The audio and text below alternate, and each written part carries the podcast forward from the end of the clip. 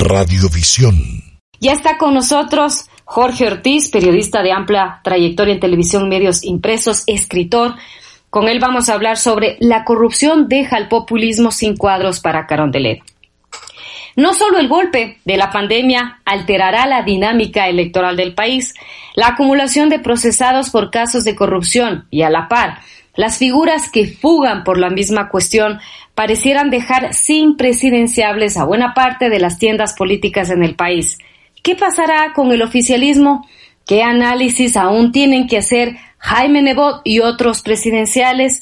Un intelectual del periodismo expresa su criterio en la primera charla de Buenos Días. Dice bien Michel cuando califica a Jorge Ortiz de un intelectual del periodismo. En lo personal guardo para Jorge un sentimiento de amistad muy firme, muy respetuoso y una admiración muy viva. Es un gran escritor y un hombre de gran cultura.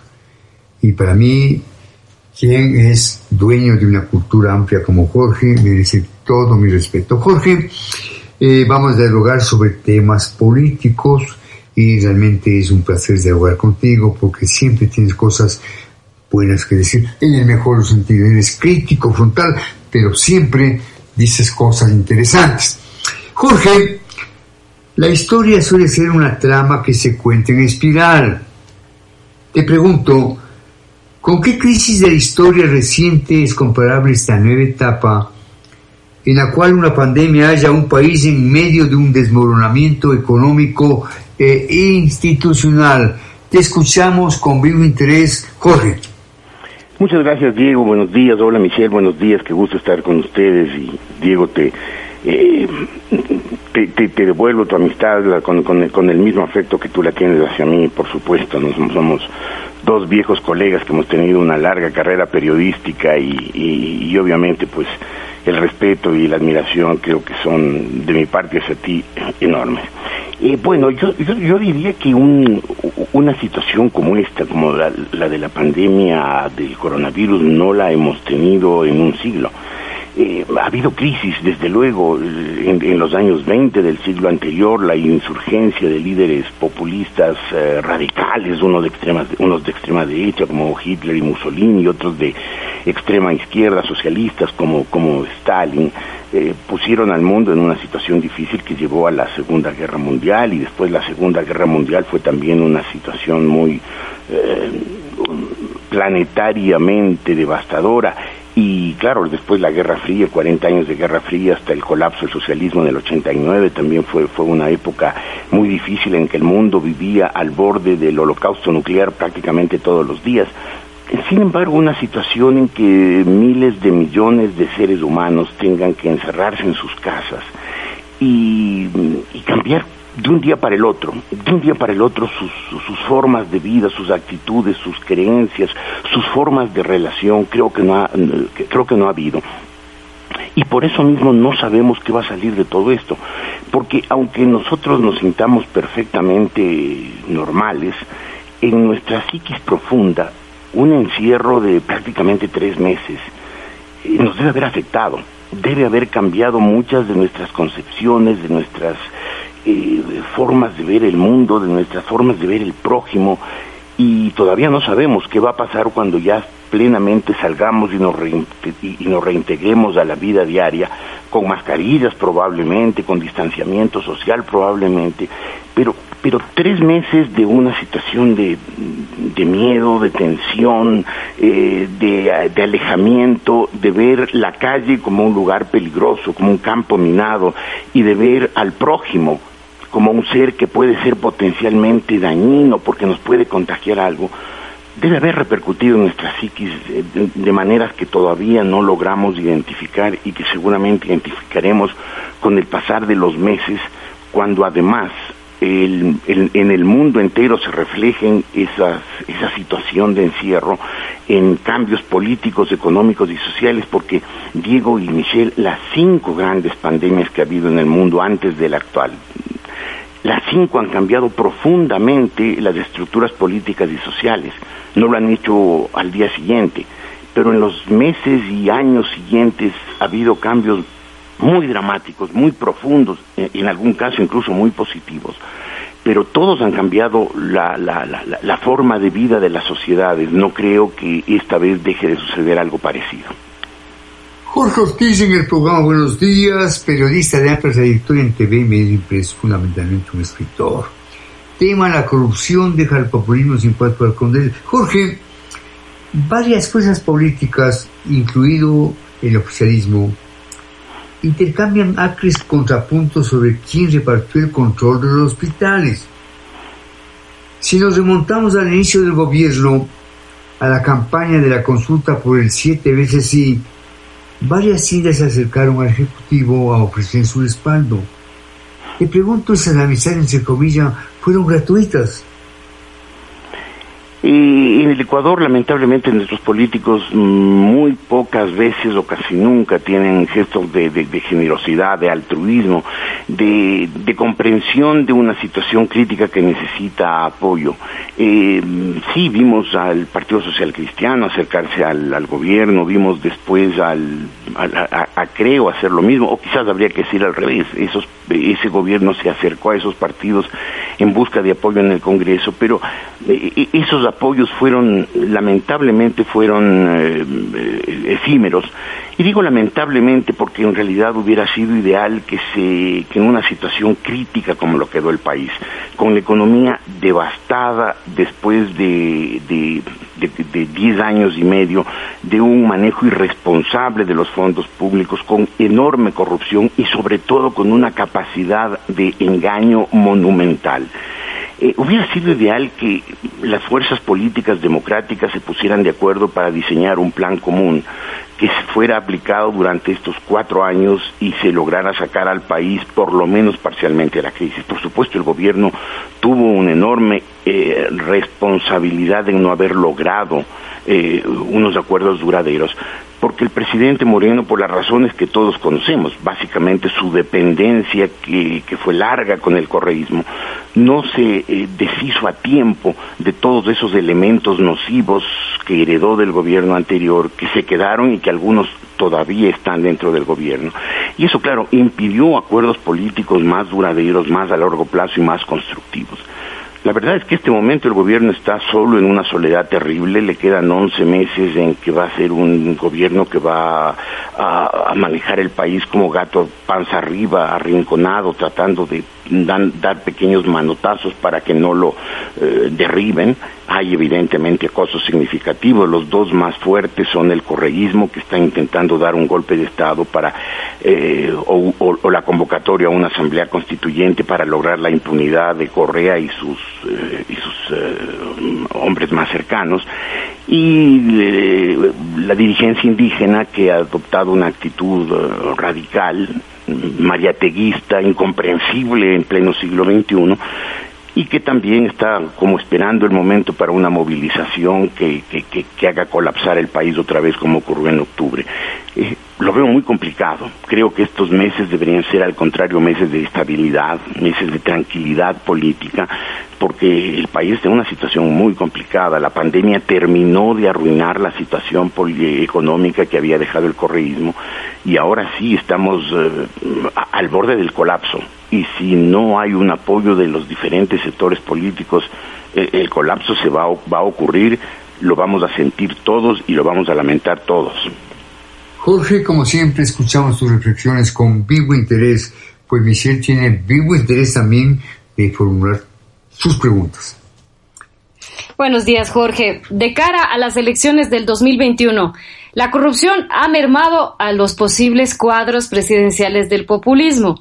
Unos están con arraigo domiciliario, otros fugados a Miami, otros de naranja en la Tacunga y otros perdiendo la cabellera en Bélgica. ¿Cómo se irá decantando el escenario electoral?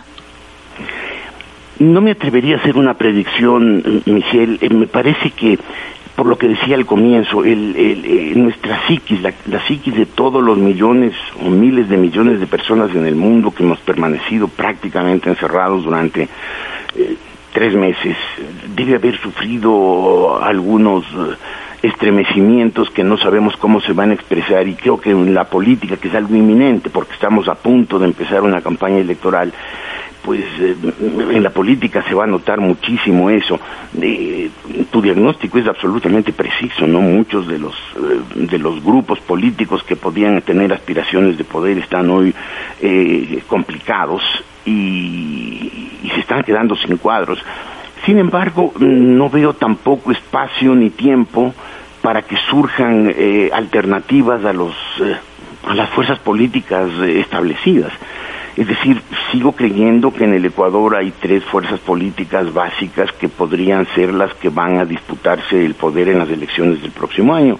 Eh, la primera es el socialcristianismo, si es que, claro, si es que Jaime Nebot eh, fuera el candidato, si es que Jaime Nebot delegara la candidatura a alguien, lo cual a mí me parece altamente probable, eh, el Partido Social Cristiano perdería toda posibilidad de disputar algo. creo con Guillermo Lazo, que ah, si bien no emociona, no logra tener un gran impacto popular, logró hace cuatro años una votación que obviamente pues eh, puede de alguna manera con una campaña asemejarse, semejarse, perdón. Y la tercera, el correísmo, eh, lamentablemente, porque el correísmo con su magnífica, magnífica eh, estructura propagandística ha logrado hacer creer a la gente que fue un gobierno lúcido y que fue un gobierno honrado fue todo lo contrario, un gobierno fracasado en el manejo económico, desastroso en lo social y que engañó, mintió y robó muchísimos millones de dólares. Pero hay muchísima gente en el Ecuador, tal vez el 25 o el 28% de la población que no cree eso, está convencida de lo contrario, y seguirá al líder o a quien el líder delegue, y también será una fuerza significativa. Eh, ¿Habrá una cuarta fuerza? ¿Podrá, por ejemplo, el señor Sonnenholzner eh, ser una opción de poder? Eh, tal vez, tal vez porque creo que las cartas no están jugadas, los dados, los dados todavía no están echados y lo vamos a ver en los próximos meses. En todo caso, no me atrevo a hacer pronósticos, pero creo que tal vez en entre esas cuatro fuerzas eh, se decidirá la elección del próximo año. Varios temas políticos para un agudo observador de la política como es Jorge Ortiz. Jorge, el shock de los primeros días de la pandemia eh, puso matiz a la imagen del modelo exitoso, entre comillas, de Guayaquil. Luego la actuación del prefecto Morales generó una nueva sombra al social cristianismo. Te pregunto, ¿consideras que el abogado Jaime Nebot declinará finalmente su candidatura presidencial y más bien se enfocará a fortalecer las opciones del partido en la Asamblea? Y eh, alguna vez conversando contigo, Diego, en, ahí en, en, en Radiovisión, yo te decía que hace tal vez un año, yo decía que no lo veo a Nebot con, con, con ímpetus eh, de candidato presidencial. Eh, y sigo sin verlo con, con, con, ganas de meterse en la campaña. Él creo que sus uh, dos derrotas, una ante Sixto Durán, la otra eh, ante Adalá Bucaram, eh, lo marcaron mucho y no lo veo con ganas de intentarlo por tercera vez. Y, eh, y sigo creyendo, y sigo creyendo eso. Eh, más aún, la mala gestión, creo yo, de Cintia Viteri en la alcaldía de Guayaquil, de la que algo se ha recuperado en las últimas semanas, pero que empezó muy mal. Lo de octubre fue un desastre y el comienzo de la pandemia también otro desastre. Eh, y, y ahora lo de Carlos Luis Morales lo dejan, lo dejan tocado. Sin embargo, creo yo que si Nebot finalmente optara por ser candidato presidencial tendría fuerza. Él tiene un liderazgo propio, él tiene un modelo que exhibir, resultados como, como, como administrador público que exhibir. Y, y, si bien está tocado por estos, por estos eh, problemas de las, de las últimas semanas, eh, yo creo que Nebot por sí solo, más que como candidato social cristiano de Madela de Guerrero, por su liderazgo sería un candidato con opciones. Creo, creo que sí, no estoy seguro de que ganaría, pero creo que sería uno de los candidatos que empezaría la campaña electoral con mucha fuerza y con posibilidades. En esa misma línea y en relación al oficialismo, ¿cree que las diversas burbujas de poder en el gobierno terminarán eclipsándose entre sí y dejarán sin opciones presidenciales al régimen? Yo creo que el gobierno, todos los gobiernos en el Ecuador tienen muy pocas opciones, porque lamentablemente aquí el péndulo este entre gobierno y oposición funciona casi invariablemente un gobierno cuando está terminando, salvo, salvo un gobierno como el de Correa, que claro tenía una maquinaria propagandística tan eficiente que tenía obnubilada, engañada a mucha gente. Normalmente en el Ecuador los gobiernos terminan en una situación de popularidad difícil por exitosa o por buena o por acertada que haya sido su gestión. Y por lo tanto creo difícil que, el gobierno pueda tener un candidato. Si es que fuera Sonnenholzer, eventualmente podría tener una cierta fuerza por sus propios méritos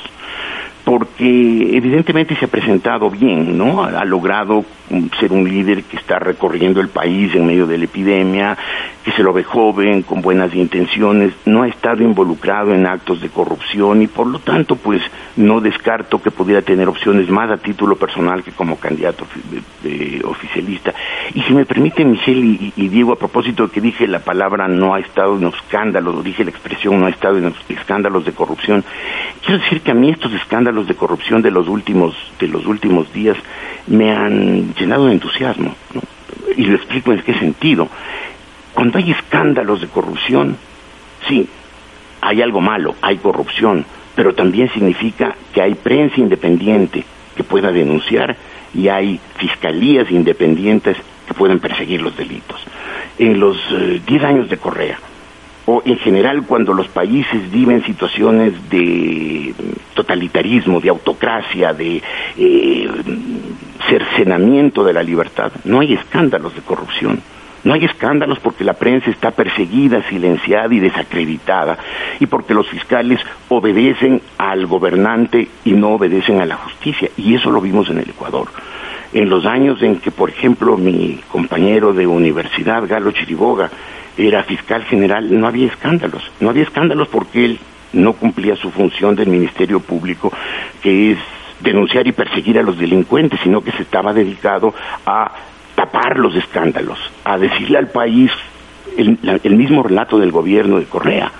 Aquí se maneja el país con manos limpias, con corazones solidarios, no sé qué. Es decir, estaba incumpliendo claramente su misión. Hoy el Ecuador ha vuelto a, tener prensa independiente. los, periodistas nos podemos expresar, bueno, yo ya dejé de serlo, ya, ya no tengo un espacio, pero eh, la prensa puede expresarse con libertad y hay una fiscalía en todos sus niveles, empezando desde luego por la Fiscalía General, que está cumpliendo su deber, que está investigando, y eso es bueno. El que hay escándalos de corrupción significa sí que hay corrupción, pero significa también que la prensa está pudiendo cumplir su trabajo y que la Fiscalía General está cumpliendo su trabajo. Por eso que hay escándalos es bueno, claro. Ahora hay que pasar a la siguiente etapa, en que se logre que los, los protagonistas de esos escándalos de corrupción terminen donde deben estar, en la cárcel en la cárcel, Jorge, y ojalá pues devuelvan la plata, ¿no? Estos ladrones, esta es la verdad. Eh, Jorge, vamos terminando. ¿Qué aciertos y qué extravíos atribuyes tú al gobierno en la lucha contra la corrupción? A ver, el presidente Moreno anunció una cirugía mayor de la corrupción, cirugía mayor que ciertamente no ha ocurrido. Eh, incluso en su, entorno todavía hay gente que es eh, cuestionable por su eh, por, por, la ética que estaba ausente en algunas de las de las operaciones de, adquisición de bienes para la, emergencia sanitaria. Hay que reconocerle sí al presidente Moreno que rescató la independencia de las de la función judicial durante diez años y medio los jueces, como vimos escandalosamente en el caso del Universo, donde al juez le mandaron de la, de la oficina del señor Mera en la presidencia de la República escrito y, eh, sentenciado el, el, caso del Universo para que el pobre juez eh, tuviera que miserablemente firmarlo y presentarlo como propio presentar como propia esa sentencia. Eh, hoy tenemos una justicia nuevamente independiente, tenemos un procurador general que es un hombre serio, tenemos una fiscalía con una mujer valerosa, valiente, inteligente, resuelta como la doctora Salazar, tenemos una Corte Constitucional con nueve jueces eh, elegidos limpiamente y que están haciendo su trabajo con, responsabilidad y talento. Y todo eso da optimismo. Y yo creo que es importante, puede parecer un gesto eh, insignificante para los niveles de vida de las grandes mayorías, pero para la estructura de un país, para su institucionalidad, para su futuro, la existencia de una justicia independiente después de, diez años y medio en que la justicia no fue independiente, recibió órdenes de la presidencia de la República, se encargó de tapar los escándalos y encubrir a los ladrones, pues yo creo que es una gran noticia. Eh, el manejo económico ha sido vacilante, especialmente los dos primeros años cuando seguía Moreno rodeado de correístas eran al fin y al cabo su gente, la gente con la que había estado en el correísmo durante diez años y medio. Y fue un manejo muy malo esos meses. Después, cuando poco a poco, con, con, habilidad, hay que reconocerle, con sutileza, aunque con lentitud, logró zafarse de ese cerco correísta, el manejo económico mejoró, pero a esas alturas ya la situación económica estaba pues eh, en ruinas. Eh, todo, el, todo el maquillaje con que Correa había dejado la economía del país haciendo parecer que, que, todavía funcionaba, eh, pues, ese, ese, maquillaje se, se, se, se, limpió y quedó la realidad cruda de un país en una situación fiscal absolutamente deplorable, con la inversión inexistente, con la cadena de pagos rotas, con una deuda pública monstruosa y sobre todo con una capacidad productiva sumamente sumamente mermada porque en el gobierno de Correa se, el, el, Ecuador dependió como nunca antes de los ingresos del petróleo con petróleo de 100 y más dólares eh, Correa pudo darse el lujo hasta de, de, desincentivar la, producción industrial, de no alentar la producción privada. Tenía una fijación contra la actividad privada, contra la empresa privada, salvo de sus cuatro amigos y aliados del sector privado. Y entonces el Ecuador quedó en una situación muy mala. No ha habido lucha contra la corrupción en el gobierno de, Moreno, salvo, salvo este rescate de la función judicial. Y, en cuanto a paz social y a derechos y a garantías, pues sin duda ha sido respetuoso de los derechos, de las garantías. En este momento, claro, la gente lo ve muy mal a Moreno. Todos los males acumulados durante prácticamente 15 años se están sintiendo ahora. La pandemia además lo agudizó al paralizar la economía pero creo que históricamente al gobierno de Moreno habrá unas pocas cosas que reconocerle, eh, habrá otras cosas, por supuesto, para criticarle, pero si comparamos estos tres años con los diez previos, yo creo pues que sin duda la imagen de Moreno crece enormemente a medida que históricamente para los historiadores, para el legado futuro, la imagen de Correa se va empequeñeciendo, ensuciando, enlodado a medida que vamos conociendo todas las cosas que en realidad ocurrieron durante su gobierno.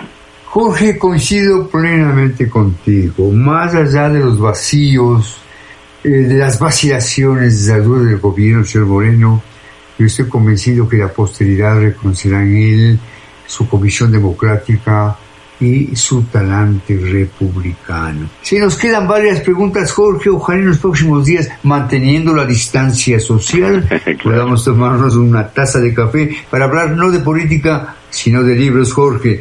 Mil gracias, buenos días. Buenos días, Diego, buenos días, Michelle, un gusto como siempre estar con ustedes en Radiovisión. Radiovisión